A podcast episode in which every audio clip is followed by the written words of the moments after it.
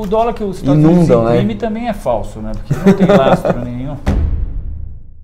O maior lavador de dinheiro e, e pagador de é o dólar. Uhum. né? As mentes mais poderosas do mundo estão todas focadas em Bitcoin.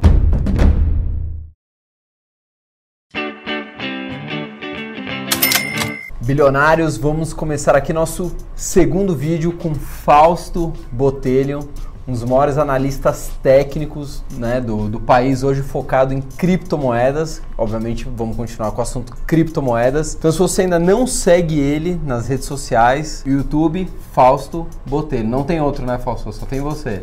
Acho que não. Ninguém ainda copiou. A descrição tá logo aqui embaixo. Se inscreve também no nosso canal. A gente vai falar ainda aqui muito sobre criptomoedas. Uh, deixe seus preconceitos de lado, tanto você que acha que vai ficar milionário, quanto você que nem quer ouvir falar de criptomoedas. Absorva o conteúdo e segue a gente nas redes sociais também, Instagram, Facebook, 1 bilhão educação financeira ou site 1bilhão.com.br. Fausto, de cara, é seguro a gente ter criptomoeda, não posso ser roubado, não posso ser clonado, não pode sumir. É seguro ter? Em primeiro lugar, agradeço novamente a presença aqui. É seguro, sim, é seguro, mas é tão seguro quanto você ter dinheiro na sua carteira. Se você deixar a sua carteira por aí, ela pode ser afanada. Sim. Mas é, a gente tem que lidar com alguns processos novos, né? O Bitcoin é registrado no livro contábil descentralizado que eu falei na nossa última entrevista. O que é registrado lá é um código. E o código do Bitcoin é sofisticadíssimo. Ele é o mesmo código que os americanos usam para guardar as bombas atômicas deles, do mundo inteiro. SHA-256, um negócio complexo. Mas para nós que vamos utilizar o Bitcoin, o que a gente tem que saber é que nós, para lidarmos com esse código, nós temos que ter um software. Uhum. E esse software cria esse código para a gente. O código tem é, em torno de 54 caracteres, maiúscula, minúscula e números. Então, como é complicado você lidar com esse código, piar esse código, por exemplo, então alguém inventou um algoritmo que transforma o seu código em 12 palavras. Alguns desses softwares que a gente chama de carteiras já estão um passo à frente e transformam esse código em 24 palavras. Uhum. Nós vamos ficar nas 12 palavras, que é o que mais Os acontece com as carteiras que a gente, com os softwares que a gente consegue baixar nos nossos uh, celulares. Uhum. Então, agora, ele é um pouco mais complexo do que isso, porque você tem o, o que a gente chama de chave privada, que é essa que eu falei, que o, o seu software vai criar para você, e tem a chave pública também. Chave pública é como se fosse a sua conta no banco. Qualquer pessoa pode usar para depositar dinheiro na sua conta. E a chave privada é mais ou menos como se fosse a sua, a sua senha no Uhum. banco. Muito bem. Então, em termos de segurança, quando você entrar na, na, na Apple Store ou no Google Store e, e baixar uma das dezenas de, de carteiras que, que existem lá, a primeira coisa que a carteira vai te perguntar, quando você rodar ela, é se você quer fazer um código novo que é uma chave nova, ou, e ele vai falar até, vai falar uma carteira. Você quer fazer uma carteira nova ou você vai fazer uma carteira de backup? Então, se é a primeira vez, você vai dizer que vai fazer uma carteira nova. E aí ele vai, através de processos randômicos, ele vai criar uma combinação de 54 caracteres para você. Para se ter uma ideia, a quantidade de possibilidades é mais ou menos assim parecida com o que seria o número de átomos do universo. Nossa. Se você achar, por exemplo, número de, de, de, de, grãos de areia da Terra, é muito pequeno esse número. Você tem que pegar o número de grãos de areia da Terra, transformar cada grão de areia numa terra com seus grãos de areia e ainda nós estamos muito aquém do, do, do número de possibilidades. Então, o seu código vai ser único. Ele, como eu disse, se transforma em 12 palavras. Uhum. Vão ser sempre as mesmas 12 palavras. E essa é a carteira que você tem agora, porque a qualquer momento você pode mudar essa carteira. Você pode conseguir um outro código. Né? É só você apagar esse software e baixar outro que você pode ter uma outra carteira. Uhum. Muito bem. Então, essas 12 palavras são a segurança. Você tem que guardar essas 12 palavras. Você vai escrever num papelzinho. Agora, se você pegar essas 12 palavras, escrever num papel, dobrar e puser na sua, na sua gaveta do criado mudo, e aí, de repente, vem alguém fazer a limpeza lá, que, que, que não é da sua família necessariamente, e aí vai ver aquele papelzinho curioso, vai abrir o papelzinho, fala, ah, isso aqui eu acho que é aquele negócio daquelas 12 palavras lá que o, que o meu amigo falou, que é negócio de Bitcoin. Ela falou, ah, peraí, fotografa o seu papelzinho que tem as 12 palavras. Pronto, é o suficiente. Alguém com essas 12 palavras vai baixar uma carteira. Quando a carteira perguntar se é, se é para ser uma, um código novo ou um código de backup, ele fala que é de backup, põe as 12 palavras e automaticamente o software vai na rede Bitcoin e vai pegar o saldo. Uhum. O cara olha o saldo e com a carteira, com aquelas 12 palavras, com a, com a chave que essas 12 palavras cri, é, criaram, ele transfere os Bitcoins e tchau, você não tem para quem reclamar. Só para ver se eu entendi. É. Então a gente tem dois códigos, um fica no blockchain, que é um código público. Não, o código é, um fica registrado, registrado no blockchain. No blockchain. As, as bitcoins são registradas no, nos códigos públicos. E esse não tem como ser hackeado não, no, até no código público. No público. Não, o que não. É, veja bem. A chave que fica com você, que se você não tomar o cuidado. O que está no blockchain não é hackeado porque ele é criptografado uhum. e, e, ninguém consegue mudar as transações uhum. de um uhum. código para outro código. Todos nós estamos falando em códigos públicos, Sim. chaves públicas que vão para. Porque a chave privada você não mostra para ninguém, ninguém é sabe. sua. E se você é, que tem que cuidar você, dela. Eu tenho a chave privada, digamos que eu tenho uma Bitcoin lá registrada no, no blockchain. Eu, e somente eu, tenho a chave privada que, que permite a transferência dentro do blockchain uhum. dessa Bitcoin. Eu não posso deixar ninguém ter essa chave privada. Sim. Que, como eu disse, ela se transforma em 12 palavras. Então, essas 12 palavras, ou o código, ou o QR Code que se extrai dele, é que é o seu segredo. Você Sim. tem que guardar isso a certa Com chave. certeza. Agora, um outro aspecto da segurança é no que diz respeito a você, a interação que existe entre o mundo cripto e o mundo fiat. Fiat é, são as fiat, moedas fiat, são moedas bancadas por bancos centrais, né? ouro, dólar, real, uhum. ien. E as criptos são as, os ativos eletrônicos, as moedas eletrônicas. Então, o que faz a junção desses dois mundos são as corretoras. Então, se alguém quer comprar Bitcoin, ele tem que abrir conta numa corretora uhum.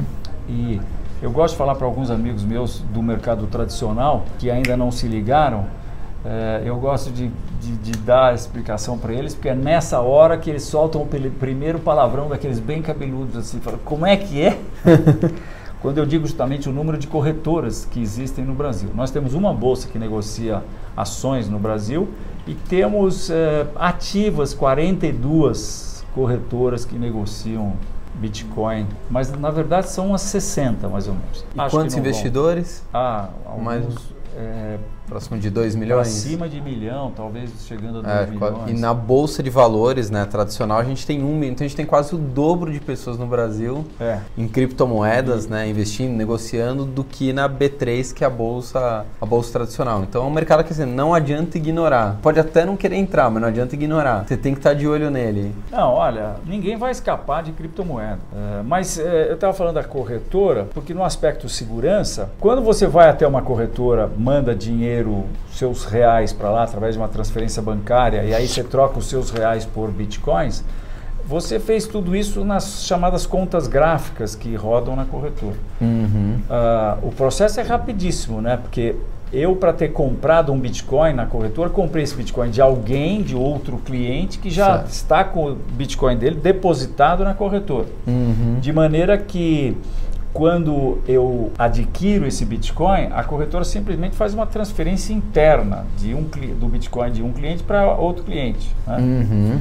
Mas muito bem, então eu comprei, digamos, um Bitcoin. Né? Certo. Investi 20 e poucos mil reais e, e comprei um Bitcoin. Nessa hora eu sou dono do Bitcoin, entre aspas, porque na verdade o Bitcoin está registrado no blockchain, no código, na chave da corretora. Então eu estou com risco corretora que significa que se a corretora quebrar, dancei. Se o cara do TI lá tá de mau humor, resolver é, passar a mão nos bitcoins, dançou. E se os caras forem mal intencionados, dançou. Então a gente tem uma, um dizer aí que é corretora é para 15 minutos. Você vai, faz a operação e você não deixa o dinheiro na corretora, não deixa o Bitcoin é, lá. Você não deve deixar, você deve, porque senão você está correndo o risco de corretora. Agora, se você confia cegamente na corretora, tudo bem. É, diferentemente do que acontece no mercado de ações, quando você compra uma ação, você demora três dias para receber. Agora tem um projeto que vai transformar aparentemente isso para dois dias. Uhum. No mercado de criptomoedas, você compra algo e 15 minutos depois você está com ela no bolso já, ou no bolso seria você trazer para uma carteira que está no seu. Uma carteira, quando eu digo carteira, entenda-se um software né, que está no uhum. seu celular. Mas você pode também trazer por um pendrive, que aí é um processo mais seguro, porque o pendrive não está conectado com a internet. Uhum. E ele é feito de tal maneira que não entra nada nele, só sai. Só é, tem uma Sim. válvula aqui, ninguém entra para bisbilhotar nada nele. Sim. Ele só sai. Ele é travado completamente nesse sentido. Então você tem mais segurança. Então, é, esse é um dos aspectos da segurança. Teve muita gente que perdeu seus bitcoins. Até tem um caso famoso de uma que era da, a, a maior corretora de todas, numa época em que Bitcoin estava tinha acabado de começar, que chamava MTGOX, que faliu, foi hackeada. E Muita gente perdeu dinheiro. Muita gente perdeu dinheiro, estão tentando recuperar até hoje. Mas isso não tem nada a ver com a segurança do blockchain. Do da, blockchain. Está tudo registrado lá. Agora, se alguém, com autorização da chave privada respectiva, tirou o Bitcoin daqui e pôs em outro endereço, aí já era. Né? Mas agora então vamos entrar mais uma polêmica aqui. Eu tô com, eu tenho meu cartão de crédito comum. Fui num posto de gasolina, por exemplo. Não era um posto de confiança, mas eu parei lá num posto, num lugar ermo, longe, enfim. Clonaram meu cartão. Entregou sua chave privada pro não, não entreguei minha chave não, privada. A chave privada que eu estou falando é Sim, entre aspas. Entre aspas. Eu... a chave privada do cartão de crédito está lá criptografada. É o tá? número do cartão e aqueles três númerozinhos que tem atrás. Né? Não, mas às vezes o, aquela maquininha chupa-cabra, ela chupa é. os dados do cartão. Ela te roubou, mas você tem para quem reclamar. Você vai lá na Visa e fala, olha, eu fui clonado, hum. fui roubado e provavelmente o cartão, em geral, vai te ressarcir. É, e tem até, inclusive, você tem até dois meses para fazer isso, 60 dias. 60 dias. Agora eu tô lá no meu computador, eu guardei no meu computador. Meu computador foi invadido, vamos assim, teve um, um vírus, me roubaram essa chave. Para quem eu reclamo no caso de uma pro, criptomoeda? Pro bispo. você não tem para quem reclamar. Bispo do Brasil ou de Roma? Não, é, não tem para quem reclamar. Você perdeu, você perdeu. Agora, é, é, é você ter ideia, os americanos usam o mesmo processo para guardar o segredo da bomba atômica dele. Uhum. Tem vários aspectos. Né? Então, a, a, o processo todo é extremamente seguro, eu acho que não, tem dúvida. Uhum. Naquele aspecto da, da corretora, de você deixar os, os bitcoins ou as criptomoedas, né? É, para quem não sabe, existem hoje mais de duas mil cripto, a gente tinha que falar criptoativos. Né? Os é, altcoins. Né? É, então você tira da corretora quando você quer fazer o que a gente no mercado tradicional chama de comprar e segurar. Buy and hold. Uhum. Você quer investir em Bitcoin por longo prazo? Não deixe na corretora. Nós, por exemplo, lá no, no, no na Enfoque, eh, nós temos um produto de recomendações de compra e venda uhum. de, de ativos criptografados e a gente fala que a gente está no padrão Bitcoin. Porque como eu acho a minha análise técnica, com a minha análise técnica, que o Bitcoin está indo para 60 mil é, num primeiro instante, depois vai para 300 mil dólares é, no longo prazo. Então, eh, se eu tenho Bitcoin, eu acho que é, eu quero aumentar a minha quantidade de bitcoins. Então eu estou pensando no padrão Bitcoin, assim como muita gente pensa no padrão dólar. Então tem alguém de um país subdesenvolvido que tem uma moeda que está sujeita à inflação, o cara vai operar nos Estados Unidos. Porque aí ele, tá, ele troca o dinheiro dele por dólar, que é uma moeda mais estável uhum. e que não desvaloriza. Né? Sim. Aqui nós estamos falando de uma moeda que tem uma oscilação forte. valorizar. A gente nem sabe né, se é o Bitcoin que está valorizando ou se é o dólar. Que está desvalorizando. Esse cara aí que devia 9 tri, agora deve 22 tri está uhum. desvalorizando. Porque é, a gente sabe como, a, como acaba esse negócio de você ficar imprimindo moeda, né? Sim. Por acaso, eles hoje têm a máquina de imprimir moedas. E a Coreia do Norte tem outra, né? é o que dizem, né? Isso é, é, bem nessa linha aí, porque sabe o que, que é? Antigamente era Estados Unidos, né? Era o dólar. Mas agora está tendo concorrência. Mas, China. Mas dizem é que a Coreia do Norte é a maior gráfica de dólar fora dos Estados Unidos é na Coreia do Norte. Falso. Falso, mas é uma falsificação. Mas tudo bem, porque o dólar que os Estados Inundam, Unidos imprime né? também é falso, né? Porque não tem lastro nenhum. Tem o, o meu amigo Paulo Rabelo de Castro que uma vez falou, falou durante muito tempo do, do dólar falso, porque o dólar é falso, porque não tem lastro, não é? Então uhum. é o uhum. dólar que vai produzir a inflação. Mas você acredita então, hoje o Bitcoin está Eu acho que vai mudar o padrão dólares. monetário do mundo. Uhum. É, eu, a minha análise técnica uh, me mostra que uh, está se iniciando um novo ciclo de alta no Bitcoin. Nós tivemos o primeiro ciclo. Na verdade, nós tivemos já três ciclos de alta, mas eu hoje em dia eu não considero o primeiro ciclo de alta, que foi o que tirou o Bitcoin de zero, levou ele a 37 ou 32 dólares e depois ele caiu para 2 dólares, perto de 2 dólares. Porque todos os conceitos, livros escritos, eh, os caras que elocubraram, filosofaram sobre o processo de oscilações, eh, tendências, ninguém, ninguém pensou em algo que sai de zero, porque a ação não sai de zero. A ação, uhum. você tem um uhum. IPO, já, já vale começa, 10 dólares, sim. 20 dólares. Algo sem precedente, é né? O Bitcoin é algo novo, muda exatamente. em todo sentido. Sem precedente. Agora eu quero matar uma curiosidade. Quantos por cento do seu patrimônio você tem em criptomoeda? Cara, eu sou empresário. tá tá na empresa. youtuber. Estamos na mesma situação. Eu tenho lá um quase satoshis lá. Uhum. E, mas eu faço trade, porque para mim é importante, porque eu dou aula. Inclusive estamos com um curso aí. Depois de muito tempo eu estou lançando um curso. Agora vai ser, se eu posso falar. Claro, eu quero saber até como é que faz para se inscrever. É, 15, 16, 17, estou falando aqui em primeira mão. É, de junho. Uhum. É, que significa que esse vídeo tem que ir no ar. Tem que ir, não, aí você cobra do editor, que é coisa só pressionar. Geralmente ele funciona Mas, com ameaças, viu? É. A gente faz isso funciona. Mas eu, então, eu tenho insignificante, é, mas opero e, e opero baseado no chamado padrão Bitcoin. Felizmente eu posso operar, né? Porque eu, como analista de valores imobiliários, também faço recomendações de compra e venda de ações uhum. e não posso operar. Quer dizer, é, é, fica Sim. totalmente. Quando você recomenda uma ação, você é, não pode você negociar que, aquela ação. Você não pode negociar, tem uma série de.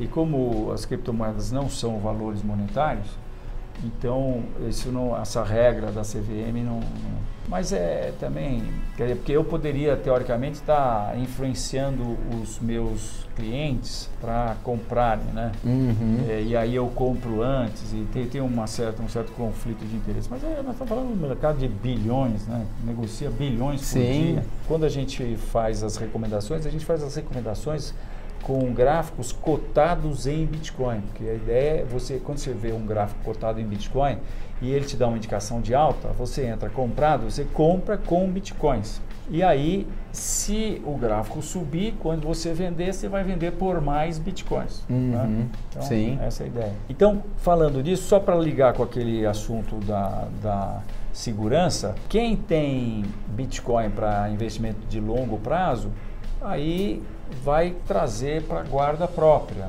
Mas quem tem bitcoin e quer, como eu, por exemplo, faço, operar, tentar aumentar a sua quantidade de bitcoins, aí você tem que deixar na corretora. Quer dizer, não necessariamente, mas, mas com as oportunidades, você tem que aproveitar elas mais ou menos rápido, né? Uhum. E, e você também você gasta energia. Cada vez que você vai tirar as suas moedas, criptomoedas da sua carteira, normalmente você estaria guardando isso no, no, você não estaria guardando no celular se for Sim. um valor significativo você vai estar guardando no, nesses chamadas carteiras de hardware, né? Hardware wallet. Você tem que pegar o pendrive, você tem que entrar com o código, é como se você estivesse se logando. Aí você tem que mandar a transação. A transação é rápida, é coisa de 10 minutos, mas aí a corretora demora meia hora, às vezes pode demorar mais tempo para processar que a informação. o Bitcoin caia na sua conta lá na corretora, onde você vai então trocar ela por uma outra, negociar ela e trocar por uma outra moeda. Então as pessoas que tradam,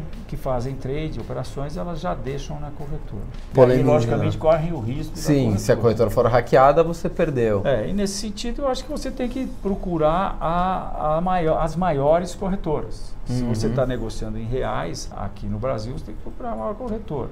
Tá? Uhum. Existem 42 corretoras ativas aí, a última vez que eu vi, mas tem, tem até mais. E se você for operar lá fora, e lá fora, que não é bem lá fora, né? É meio que na nuvem, né? Porque hoje a maior corretora do mundo, pode-se dizer que ela, sobre alguns aspectos, é a maior, chama-se Binance. E ela, o endereço dela é, é ali no canto esquerdo Uhum. da nuvem.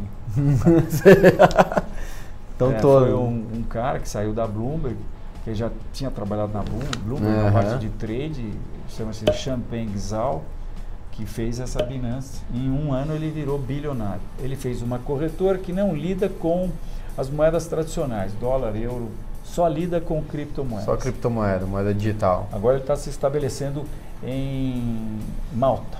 Uhum. Vai ficar lá tranquilo, do lado do mar, sossegadão. É isso aí. Fausto, uma dúvida. O Bitcoin não tem um único emissor, como por exemplo o Real, que é o Banco Central, os Estados Unidos, enfim, não, não existe um único emissor, É, certo? Na verdade existe. Mas Ele não tem, um único, é, é, centralizado, não, Não, tem um bem. banco central que emite. Ele, quem emite é a rede Bitcoin. É a própria Tá. rede. O livro contábil dele, que faz os registros, é que é descentralizado. Mas quero dizer assim, não tem um único órgão que emite, um órgão emissor como uma moeda tradicional, vamos dizer assim. é, porque é a participação dessas centenas de milhares de computadores, é a rede emitindo, mas a cada 10 minutos resolve-se lá o problema e aí um desses computadores é que vai juntar, ele já está, na verdade, fazendo um bloco de transações. Sim. E aí ele registra aquele bloco de transações dele no livrão contábil. É, em teoria, qualquer um pode emitir por- por- um Bitcoin, né? Não, veja bem. Se você conseguir É resolver o rede problema que emite- matemático. o Bitcoin é emitido 12,5 Bitcoins a cada, a cada 10 minutos, que dá mais ou menos 1.800 Bitcoins por eh, dia Uhum. até 2020, alguma, algum Que mês vão acabar, 2000 que vão Não, que vai ter o novo halving, que chama-se, que, que, que vai diminuir pela metade. Uhum. Que, entre outras coisas, como se sabe, é sabido, o Bitcoin, ah, isso tudo é definido pelo software que roda na máquina de todas essas centenas de milhares de computadores.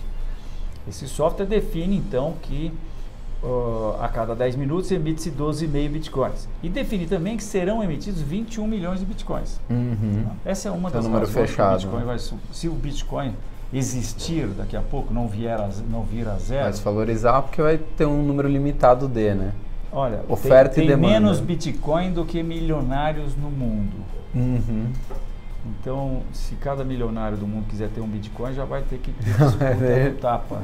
Mas assim como não tem né, um único órgão emissor, também não tem um órgão fiscalizador governamental que eu digo. É, não, não tem. Como é que se resolve o problema que existe hoje, que é um fato, né? Que é a, a moeda digital está sendo usada para fins ilícitos. Claro que a moeda tradicional também é usada, porém ainda tem mais mecanismos de ser rastreado, o pessoal pode ser pega. Como é que se resolve? O que, o que que a gente pode esperar para o futuro em relação a. Não sei se regulação seria a palavra certa, porque acho que nunca vai ter.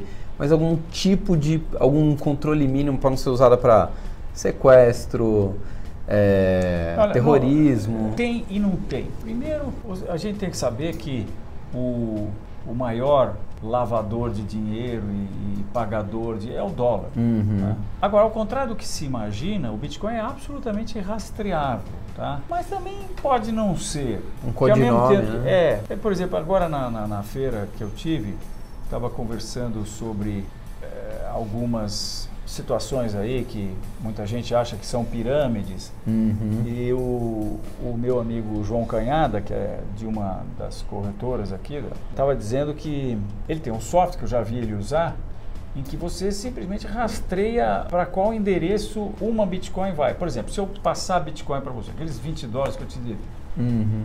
ou digamos que eu te passei uma Bitcoin, para ser mais fácil de entender. Eu passo para você uma Bitcoin aqui no nosso celular, tá? Certo. Eu vou ter o seu endereço, porque você me deu o seu endereço público. Esse endereço está registrado no, no blockchain. O blockchain, eu e qualquer pessoa pode ter, como um banco de dados, na sua, no seu computador, entendeu? Uhum. Então, eu tendo o banco de dados que registra todas as transações do Bitcoin, isso aí é, é são sim, coisas sim, é poderosas, é público. Né? É, é, não sei quantos terabytes para você ter isso, mas ele é público e você pode ter, qualquer um pode ter, tá? Qualquer uhum. um pode ser um nó da rede Bitcoin. Então, existem softwares hoje, esse é um software que, que, que você tem que pagar um valor mensal que é superior a mil dólares, se não me se eu não me engano, mas ele simplesmente fica rastreando para todos os endereços que vai esse negócio. E se eventualmente sabe-se que alguém hackeou uma corretora, você sabe que, em qual endereço isso está. Agora, criaram-se outras moedas, você pode tirar, porque veja bem, você estando na rede Bitcoin, se você for passar para outra moeda, você tem que passar por uma corretora. Sim. E passando pela corretora, você também deixa rastro, entendeu? Uhum. Então, eu, eu acho que isso é uma coisa que até está meio superada já. Falou-se disso bastante no início, possibilidade de.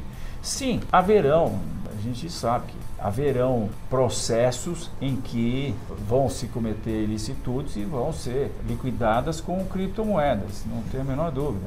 Eu acho que aquela montanha de dinheiro que se pegou no apartamento lá, Poderia que bom estar no nós, que bom para nós brasileiros, porque senão já foi no limiar ali, aquilo devia estar indo para criptomoedas uh, rapidinho. Sim.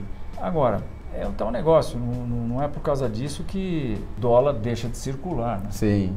Sim. Mas você acha que no futuro vai ter algum tipo maior de talvez de controle para ele estudos ou não vai se continuar? A rede está sendo desenvolvida, está sendo aprimorada? Olha, ou nesse quesito é isso e ponto? As mentes mais poderosas do mundo estão todas focadas em Bitcoin. Hum. Tem um aspecto muito interessante que é a última vez que houve uma acumulação maciça de, de, de, de valor foi no, no, petróleo, quando se descobriu o petróleo. E o petróleo beneficiou o pessoal do centro-oeste americano, o caboclo caipira americano uhum. e o uhum. beduíno do deserto. Esses caras construíram palácios lá de mármore no, no deserto e os americanos compraram times de futebol, com todo respeito aí aos americanos, é. mas foi isso que aconteceu.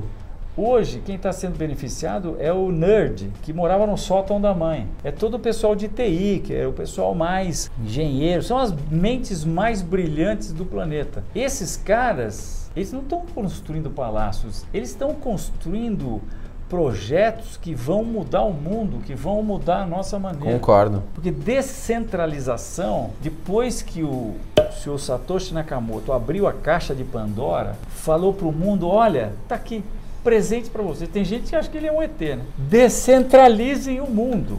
E quando você descentraliza o mundo, quem é que você tira para escanteio? O que o americano chama de middleman, que é o, o, o intermediário. Uhum. Você vê um exemplo interessante? Legal o Uber, né? Sim. Eu vim de Uber agora. Pô, que, o que, que me permitiu apertar dois cliques, ter um carro na porta me esperando, me deixar na porta, eu não preciso sacar carteira, pagar o carro. Não precisa ter carro. Não preciso ter carro. Não ter carro, não, não usar carro em São Paulo é uma maravilha. Eu não tenho multa. Sim. Pode trabalhar enquanto está ali. Mas ó, legal, a, a, turma lá das duas mil criptomoedas falou, pô, bacana, gostei da ideia, vou fazer um Uber descentralizado. Uhum. Airbnb, legal pra caramba. Temos 10 Airbnb descentralizados. YouTube, legal pra caramba. Facebook, seu Zuckerberg tá, tá esperto que já tem o Facebook, a mídia social descentralizada. Todo e... mundo só tem a ganhar. Quanto mais descentralizar, melhor, mais se desenvolve. Pois é, e quem ganha se você fizer o Uber descentralizado? Pô, vai tirar os 30%, não sei quanto que a Uber cobra. 29, 25, uma é, coisa, assim. assim. E vai para quem? Vai para o passageiro e o motorista. Uhum. Legal, né? Distribuindo, é, você está contribuindo para distribuição de, de riqueza no mundo. Sim. E para desconcentração da riqueza no mundo. Sim. Pastor, vou ter que. A gente vai começar aqui o terceiro, né? O terceiro vídeo, o terceiro bloco. Se inscreve no canal do Fausto, Fausto Botelho. Ó, tá aqui embaixo, não tem erro, não tem desculpa. Se inscreve também no nosso. Comenta o vídeo, ah, gostei, não gostei, fiquei com dúvida, não importa. Comenta, dá like.